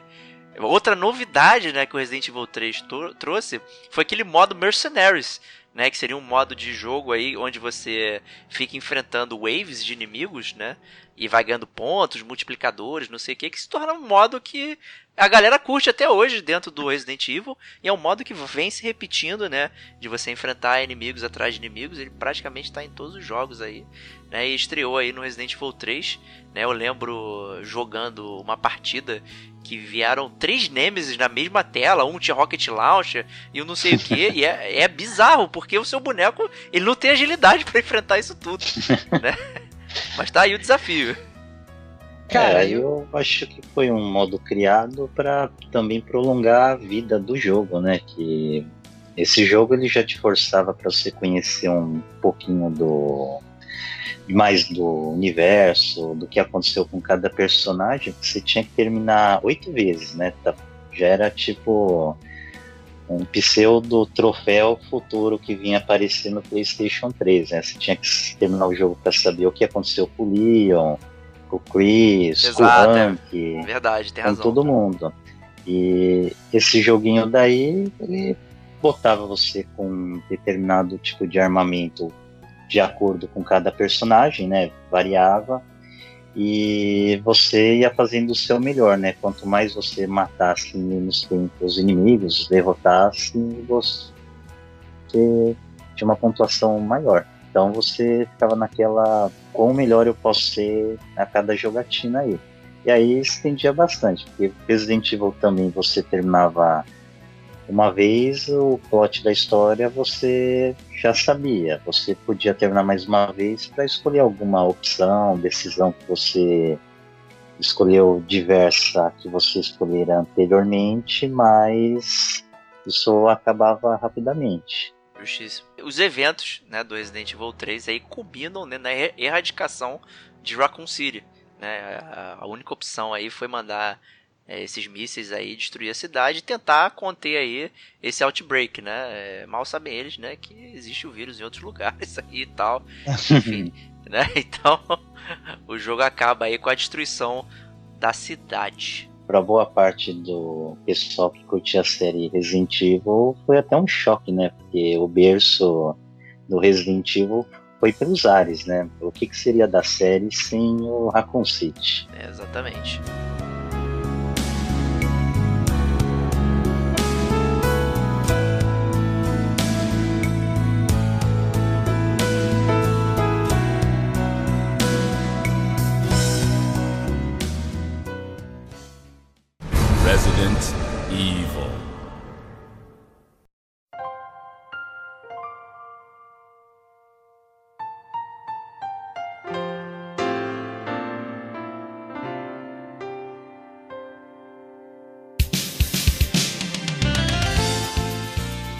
Ficaram se perguntando que diabos vai acontecer. Né? E novamente acontece lá, é a primeira vez que acontece de um jogo sair da plataforma lá PlayStation e o Code Veronica, né, que seria o próximo da série, mas não numerado, seria como se fosse uma side story aí, foi pro Dreamcast, né, assim como Resident Evil 4 foi pro GameCube primeiro, né, é, o Code Veronica saiu para Dreamcast primeiro e, logo, e só depois que veio aparecer no PlayStation 2, numa versão também é, Director's Cut, que vinha até com demo do Devil May Cry. E aí eu acho legal até eu fazer o disclaimer, né? Porque uh, isso eu acho até né, um bom disclaimer de ser feito, porque como ele foi pro, pro Dreamcast, eu na época eu não joguei, né? Eu não joguei o Code Veronica. Depois, quando ele veio pro PlayStation 2, era uma parte que eu não tava jogando muito videogame. É, o PlayStation 2 dos PlayStation, digamos, talvez tenha sido o que eu menos joguei, comparando 1, 2, 3 e 4. Logo, eu não tive a felicidade que vocês tiveram de jogar o Code Veronica. Né? Obviamente eu não vou ser que nem o Diego e não vou ficar opinando sobre um jogo que eu não joguei. Não, pode sim, cara. Não, de forma alguma, cara. Não vou cair nessa, na- nessa, na- nessa tua ladainha, cara. Mas de qualquer forma eu estou ansioso para sorver todos os conhecimentos de vocês, porque eu não spoilerizei. Então ah, eu quero que vocês tudo sobre o jogo, cara, porque eu não sei absolutamente nada. Então, se você olhasse a capa, a contracapa do Resident Evil Code Veronica, você já tem um big spoiler que é a cara do Wesker. É, E tem o Wesker voando, dando um soco violento, ainda por Olha. cima. Olha lá, cara. Então é um é a baita spoiler. Dragon Ball Z, né? Exatamente, é um baita spoiler. Mas antes de spoiler aí, a gente pode dar premissa e quem a gente tá controlando, né? Então no Resident Evil 2, né, a Claire foi atrás do, do Chris, né? E com isso ela começou a dar bandeira pra Umbrella. Né, e dando bandeira pra Umbrella, ela foi parar nessa ilha prisão. Né, e não por acaso, né, essa ilha prisão contém todos, todos os elementos de é, Resident Evil, né? Tem, tem uma mansão, tem um, um, um laboratório, tem as paradas todas, né? Ou É, seja, você- não faz, já não faz sentido nenhum em termos de experiência, pelo visto, o Code Veronica, né? Porque- É, é assim, é, é, é, não em termos de experiência que você vivencia, tem, tem coisas diferentes sim, né? E a gente vai chegar lá. E aí o jogo começa, né? é, a Claire tá presa lá e tal, e aí o jogo começa com mais um outbreak, né? É aí do T Verônica Virus, né? Que foi solto na ilha, né? E aí então ela tá na prisão, não tem arma nenhuma, e você começa ali é, sem nada a sua busca por escapar da prisão e mandando um sinal de socorro né, que você precisa de ajuda para o, o seu irmão, para o Leon, enfim, quem puder ajudá-la, né, que vai vai conseguir aí. Essa é a premissa do Cold Veronica. Então, o resumo do Code Verônica é que ele continua a história do 2 no arco da Claire, né? Ela não encontrou teu irmão, né? Na verdade, no 2 ela descobre que, como o delegado lá tá encobrindo tudo, né? Eles não tiveram provas do 1 porque a mansão foi pelos ares, né? No final canônico, então era a palavra deles contra a cobertura lá do chefe de polícia. Então o Chris vai procurar provas em algum outro lugar, né? Que a Umbrella estava envolvida e a irmã dele acaba no rastro dele. Então ela dá um pulo numa das sedes da Umbrella e é capturada lá, né? Tentando saber mais informações do Chris. E aí realmente ela vai parar nessa ilha aí na América do Sul. E o jogo vai desenrolando a história toda ali, né? Que ela, como todos os jogos, tem que sobreviver, pedir ajuda e esperar o irmão dela é, resgatá-la, né? Que no final do, da primeira parte você depende totalmente do Chris porque ela já está bem rascada. É, exatamente, né? Que na verdade o jogo tem duas metades, né? A primeira metade é ela dentro da ilha tentando sobreviver, ela encontra um outro cara que é o Steve Burnside, né? E aí tem um, um, mais uma mudançazinha de jogabilidade que você pode fazer dual wield de arma, então você pode ficar com duas machine gun na mão, atirando na galera e tal. É, só que aí você vai descobrindo que na verdade essa ilha ela tem ligações aí com as origens da Umbrella, né? Seria a família, né, que que criou uh, essa tão adorada empresa aí da, da, Umbrella, né? Então você tá à mercê dos irmãos Ashford, né? Então na primeira metade você tá enfrentando o irmão Alfred Ashford, né? Que tá bem maluquinho e tal, é, e você vai controlando aí tanto a Claire quanto o Steve, né? E, e você consegue fazer isso, né? No caso, na, no fim da primeira metade, né? Só que você acaba fugindo para uma outra. É, um outro laboratório na Umbrella na Antártida, né? Então Nossa, você loucura, não. Cara. Exatamente. loucura, o jogo vira global. Vira global. É, é, então, assim, só te fazer uma pergunta básica, né? De quem tá escutando sobre o jogo e não jogou o jogo. Pelo que eu vi, em termos de ação, né? É. Ele acaba se tornando. Ele, dá dá para entender mais ou menos um pouco a, a, tendência do jogo, né? Que ele está se tornando um jogo mais de ação. Você mesmo citou lá no Resident Evil 3 é, que teve a adição do, do, dos mercenários, né? Que foi uma parte mais de ação. A gente falou que era para alongar o jogo. Eu nem cheguei a comentar de que, na verdade, isso para mim foi o início da derrocada da série, porque eu acho que não, não se adapta, eu acho uma porcaria. Mas você falando até, por exemplo, que a Claire ela pega o, o, a arma, faz dual wield, atira em todo mundo e tal, não sei o que. Vocês não acham que isso já era uma tendência do que estaria por vir nos, nos jogos seguintes, assim? Que eles já estavam realmente com essa ideia de transformar o, o Resident Evil mais um jogo de ação do que jogo de terror? Vocês que jogaram Code Veronica, vocês sentiram que esse jogo ele é mais ação e menos de terror, né? Já dando indícios disso? Serginho? Então, Code Verônica, ele já começa assim a dar uns indícios de que a série poderia ter um peso muito maior na ação. É, a primeira parte do Code Verônica, você ainda pode falar que é um ótimo survival horror com aqueles elementos de escassez de itens, é, no gerais, de cura e para ataque. Um exemplo claro é se você não economizar uma quantidade certa de munição, ou até mesmo uma dica aí para quem for jogar, se você não guardar os 100% de determinada arma, é capaz você chegar num inimigo específico, que é um funil, né, uma rua sem saída, aí eu tô sendo bem figurativo. E você não vai passar de lá. Você provavelmente vai ter que pegar um save salvador antes e ir lá com mais munição, porque você não vai conseguir derrotar o inimigo e você vai tomar um game over em looping. Exceção esse, nessa última versão do PlayStation 4 que foi lançada no ano passado, eles corrigiram isso, mas não dá para sair. Agora, na segunda metade, quando você joga com o irmão dela, a cadência do jogo muda bastante. Você já tá um Chris bem assim, sangue nos olhos, você até pelo arsenal dele você consegue matar com mais facilidade inimigos mais difíceis.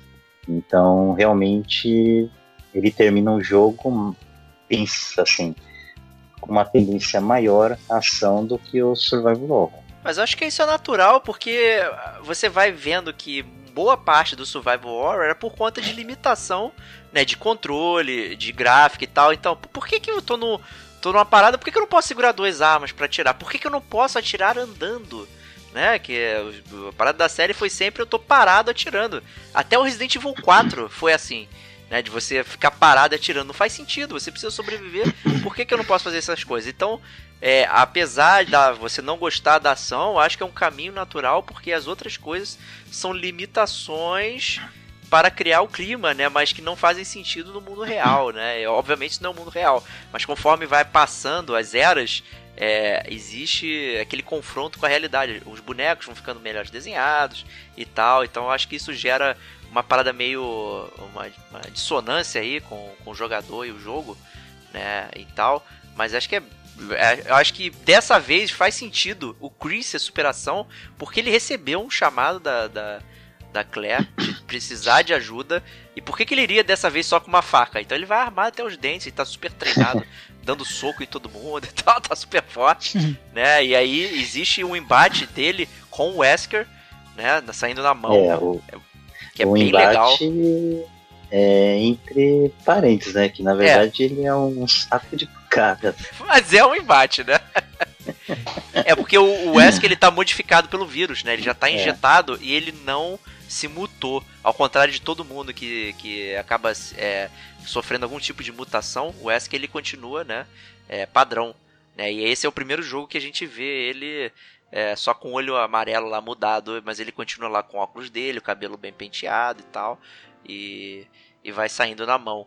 Né? Então a segunda metade do jogo é você jogando com o Chris, né? Você acaba encontrando o Wesker e ainda por cima você tem tem que lidar lá com a Alexia, né? Que é a, que é a, outra irmã gêmea lá do, do, do, cara, né? E também ela, ela é, é portadora desse T. Veronica virus aí, né? Então tem todo. Acaba que parece uma side story, né? É, mas ele é um jogo da série principal e, e eu acho que faz sentido você é, saber o que acontece ali e acompanhar a história.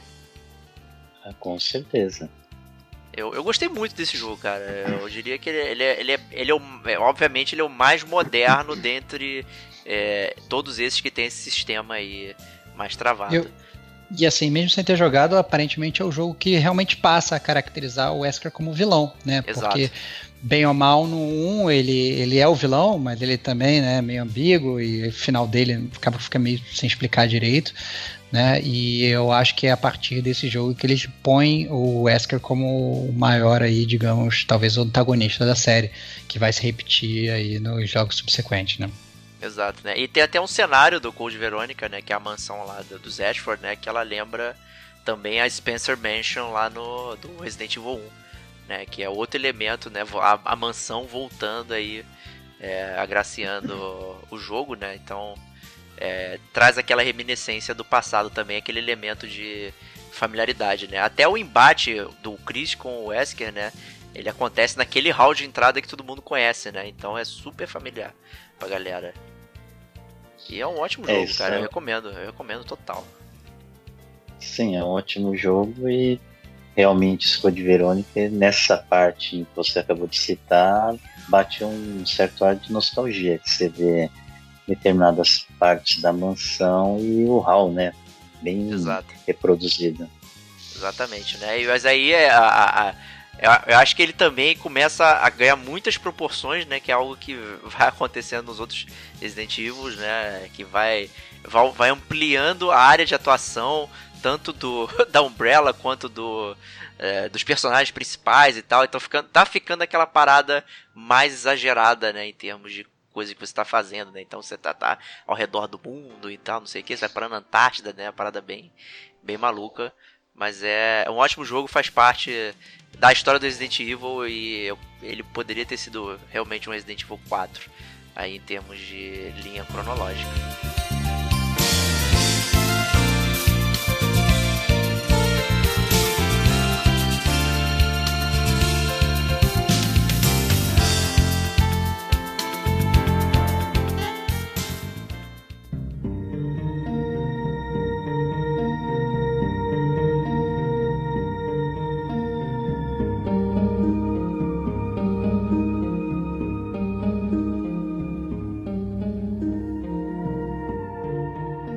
Aí, a gente conseguiu passar aí por, por essa primeira primeiro terço aí de, da série Resident Evil, né? E agora a gente vai para nossa sessão de notas e considerações finais. Né? Vou começar então com o Stevox, já que ele ficou calado aí no Code Verônica, que ele não jogou. É, então eu queria chamar ele aí para dar a sua nota, incluindo o Code Veronica aí, manda abraço. Não, incluindo Code Veronica não, cara. Eu não vou cair nessa não. É, a, a, minha nota ela vai falar só, só, sobre os três primeiros jogos, porque eu não dou nota, eu não comento sobre jogos que eu não joguei. Não sou, meu nome não é Diego Batista Ferreira. É, eu acho, eu acho o seguinte, que é, o Resident Evil é uma série que mudou realmente a forma como se vê videogame. Eu acho que é uma série que criou, é, por mais que vocês tenham falado, ah não, adaptou Alone in the Dark e tal, não sei o que, eu acho que uh, foi uma série que criou de verdade o General Survival Horror, é uma série que popularizou isso. E eu acho que os jogos de terror que a gente tem hoje, eles são o que são por causa do Resident Evil, principalmente por causa desses dos três primeiros. Não vou incluir o Code Veronica porque eu não joguei, mas principalmente por causa dos, dos três primeiros que eu acho que foram os jogos que fizeram o nome da série. Por mais que é, o 4 seja muito louvado por algumas pessoas, eu estou olhando pro Diego. É, é que você não jogou e, também. É, eu não joguei também. Não joguei também. Então, assim, é, por mais que o, por mais que o, o, o, o depois do Resident Evil tenha mudado toda a temática da série, tenha virado muito mais ação, né? É, a série Resident Evil, quando você fala em Resident Evil, ela é mais conhecida por esses três jogos principais, que foram os jogos que fizeram o nome da série, né? E que é, é transformaram, na verdade, o mundo dos games, né? Passou a deixar os gamers a jogar com medo com a fralda na mão, né? Apesar do Diego falar que ele jogava sem nenhum medo, explorava tudo, salvava tudo lá atrás, eu duvido que isso fosse verdade, porque é, é, é, eu acho que o é, duvido, cara, duvido, cara. Eu acho que você ia morrer de medo, secretamente. E... mas, mas, a, mas o, a, a, verdade é que é uma série que eu gosto muito e é uma série que me transformou como gamer. Então, é, é, entretanto, é uma série que obviamente tem falhas, né? É, tem falhas na parte de jogabilidade, então é realmente uma jogabilidade dura, principalmente nos jogos iniciais. Mas obviamente qual jogo antigo que não era? Né? É, é uma jogabilidade dura, tem um roteiro que eles tentam fazer robusto, mas é um roteiro assim de filme B, né? Não é obviamente um filme B tão escrachado, mas ainda assim tem uns buracos de roteiro que são bizarros, né? É, mas ainda assim, eu acho que é uma boa experiência como um todo. Eu acho que os personagens, pelo menos nesses iniciais, eles tinham, eles eram mais cativantes até do que eles se tornaram depois. É, e obviamente eu acho que bem ou mal, caso você não tenha, é, é, ela se tornou um ícone não só pela parte de terror, como até pelas partes de piadas que se fazia sobre a série. Então, os diálogos de Resident Evil, né, são sempre muito engraçados. As cenas, na verdade, que acontecem, muitas cenas ficaram muito famosas, né? Então, o, o, o suicídio lá do, do Nikolai no, Resident Evil 3 se sacrificando com uma granada, né, uma coisa muito emblemática para quem jogou o jogo. Então, é, tem várias cenas boas que a gente, né, os fãs de Resident Evil guardam com carinho e trazem para sempre nos, nos corações. Então, eu dou pro Resident Evil 4 ervas, cara porque a Olha gente não citou as ervas, eu acho que as ervas também é um, é um, é um ponto clássico do jogo aí, do Resident Evil, né? É um item de cura que você usa durante o jogo todo. Então eu dou aí é, quatro ervinhas verdes aí pro, pro, pro Resident Evil série Biohazard 1, 2, Pô, podia ser erva misturada com a vermelha, né, cara? Pra dar mais ponta aí, né? Não, não, que isso, cara. É quatro, cara. Deve ser. Fui, fui, fui. fui, fui, fui benevolente aí, cara. Fui benevolente. Então justo. Serginho, manda sua nota aí. Olha, pro Resident Evil, né, seguindo o padrão do nosso amigo Estevão aí, eu vou ter que dar o cinco latinhas de First Side Display, né? Caramba, cinco, pô, aí, nota cinco, perfeita. Cara, olha, é, olha então, aí, cara. Vou, Temos um fã aqui. Vou ter que dar essa nota porque como disse na, no início do programa, ele foi o jogo que antes de ser lançado me fez comprar o PlayStation 1 e deixar em segundo plano o lendário Ultra 64, né, que veio a ser o Nintendo 64, né. Assim que o jogo saiu, botei as mãos neles e todas as expectativas que eu tinha foram não boas, né, bem melhores do que eu esperava. O básico era um jogo que você andava numa casinha não assombrada e ia matar uns monstrinhos, mas aí um adolescente vendo um trama de filme, você controlando, é, ambientação é, com sons, cenários, é, deixava qualquer adolescente alucinado ali, né? Então, isso daí me pescou fácil, esse jogo daí. E foi um jogo que, boa parte da minha adolescência, eu sempre tentei promovê-lo, né? E convencer vários amigos a conhecerem a série e jogarem. Muitos são fãs hoje porque no início do, da vida útil do PlayStation 1 eu sempre indicava, né? O pessoal queria indicação de jogo bom, que valia a pena gastar uma grana que os CDs originais já eram caros e não tinha ainda tanta pirataria, eu falava que era a ponta firme para você investir sua grana. Justíssimo, então excelente nota aí. Eu vou fechar aqui então. É, a série Resident Evil é uma série icônica do, do PlayStation né, e de, de outros videogames, né? Já que ele vai saindo para tudo aí ao longo dos tempos. Né, e eu acho que como que se você é um jogador de jogos e tal, curte pra caramba um gamer, você tem que ter jogado Resident Evil. Se não jogou, aproveita aí que é, o remake o remaster do remake, aí, fazendo Olha aí. paralelo com o nosso podcast aí, saiu pro, né, pra PlayStation 4 e Xbox e tal, então você pode pegar esse remake que saiu originalmente para GameCube e experimentar o primeiro jogo, né, e tal, totalmente renovado, é, com uma experiência mais moderna e tal, para você aproveitar. É uma série É, e bonitão, bacana. né, cara? Bonitão, não tá com aquele bonitão. gráfico tosco de, de, de antes, Nossa. né? Refizeram o negócio todo de novo. Tem gente aí que, inclusive, fala que é o melhor remaster barra remake já feito de todos, né? Exato, ele, ele E mantém toda a essência é do jogo, né? Trabalho incrível. E Ah, sim, ele, ele pega tudo que você já conhecia, modifica ou melhora, né? Então, você mesmo achando que vai encontrar tudo que já viu, você toma várias surpresas e fica surpreendidos, né? Como adaptaram certos trechos da história e Exato. puzzles em geral. É. E é, assim, eu fico em dúvida, né, de escolher talvez o meu jogo preferido dentre os quatro aí. É um, acho que é um empate técnico entre o 2 e o Code Verônica. É, a Claire, uma das minhas personagens preferidas aí também da série. É, eu curto muito. Dos videogames, cara. Dos videogames, videogames, cara. Não, videogames eu não sei dizer. Você é todo fanboy da Claire, cara. É, eu gosto muito da Claire, acho ela uma personagem bem foda aí. É, então, mas, porra, a minha nota vai ser 4 Jill Sandwiches. Eu acho que eu não dou perfeito porque a questão de puzzles meio obtusos, assim, tipo, alguns são extremamente simples, né? Pegue é, um Fat Quest, vai até lá, não sei aonde, pega lá uma peça de xadrez, volta e coloca não sei aonde.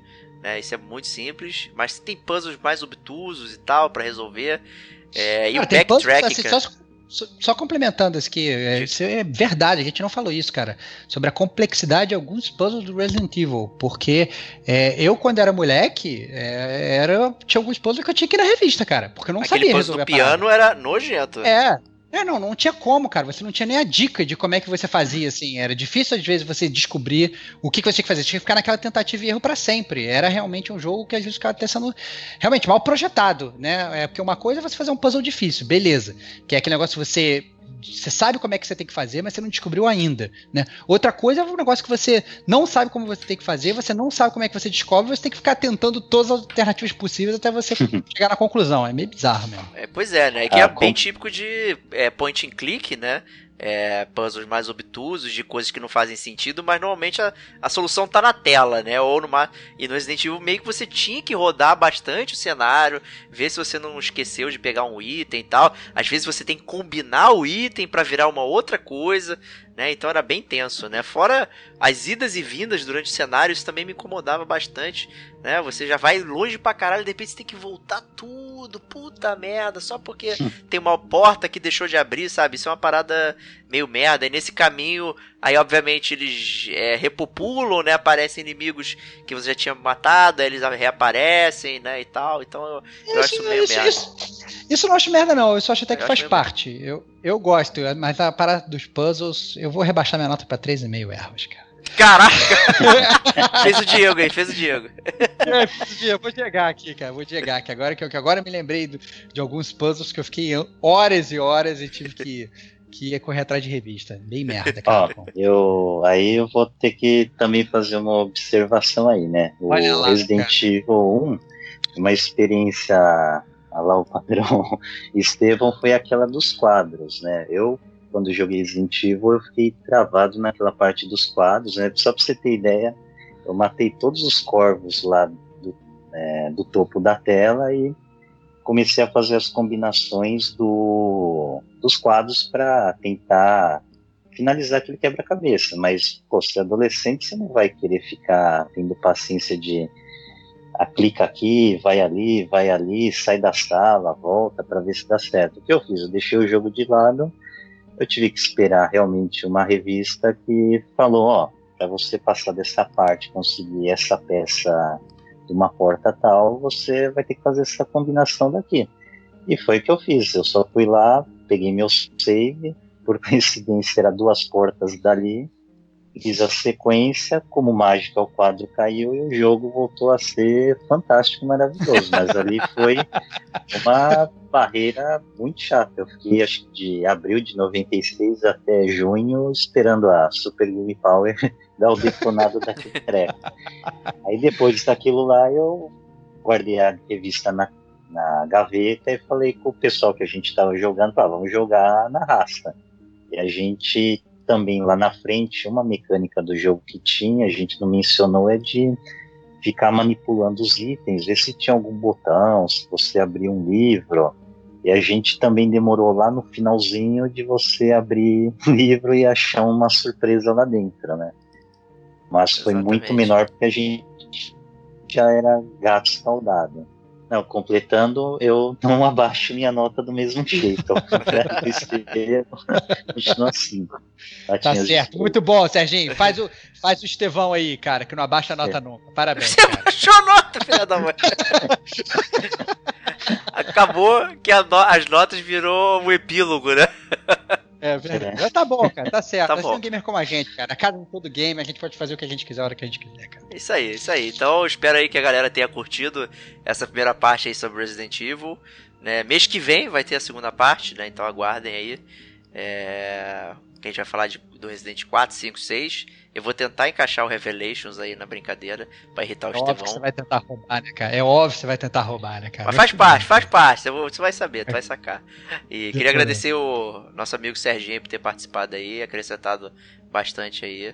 Ah, eu desejo um obrigado aí pela participação, que para mim está sendo uma boa diversão, né? Conversar com dois amigos e precisando, e quando o tema interessar, vocês podem fazer o convite aí que, tendo disponibilidade, eu compareço, com certeza. Não, a segunda parte você já está convidado, é obrigatória a participação. Não faz sentido você começar Então- e, e trocar a equipe, né? Aqui não é Resident Evil, não, eu tenho que manter a mesma equipe. É isso aí, cara. Se- já, já que o, já que o Serginho vai ser o embaixador do, do, do Gamer Como a Gente, vai ser o nosso chaveiro, cara, do Resident Evil, é, ele, ele vai, a presença dele tem que estar garantida para os próximos. senão Ah, com certeza. certeza. Compromisso assumido. Para parte 2, 3, 5, até se o Resident Evil tiver parte 50 aí, a gente vai estar aí para tentar fazer um programa bacana para os amigos aí e para os ouvintes. Justíssimo. Stevox, muito obrigado aí. Como Cara, sempre. sempre, sempre, um prazer, cara, fazer, fazer gravar o podcast aí com você, meu grande amigo, Top One Friend, e é, tamo junto.